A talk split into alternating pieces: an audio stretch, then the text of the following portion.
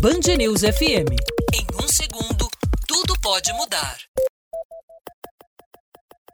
Muito mais que um instrumento de comunicação, a voz também é uma forma de reconhecermos pessoas e as emoções delas e nos dá impressões sobre a personalidade e até sobre as intenções do interlocutor.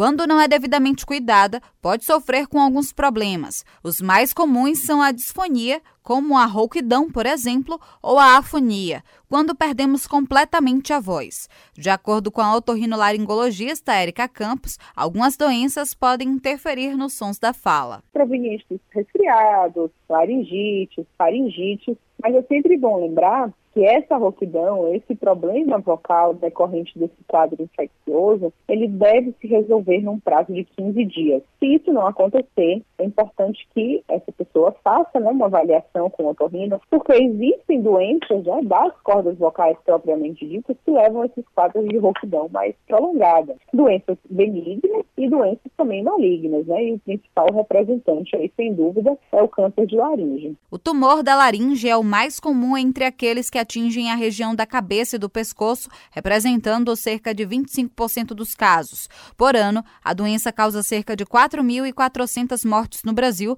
segundo a estimativa do Instituto Nacional de Câncer. Por isso, problemas prolongados com a voz devem ser investigados por um especialista. Algumas atitudes também podem prejudicar a voz, como gritar e falar por tempo prolongado ou em ambientes com barulho. A fonoaudióloga Valéria Leal é especialista em voz e dá algumas dicas de cuidado, principalmente para os profissionais que trabalham com a fala, como professores, vendedores e operadores de teleatendimento. Hidrate-se adequadamente. Multiplique o seu peso corporal por 35. O resultado é a quantidade de água que você deve ingerir. Faça também lavagem nasal com soro fisiológico diariamente. Evite gritar, falar alto ou falar muito rápido. Isso leva as pregas vocais a fadiga vocal. Evite o excesso de bebida alcoólica, o uso de cigarros ou vapers.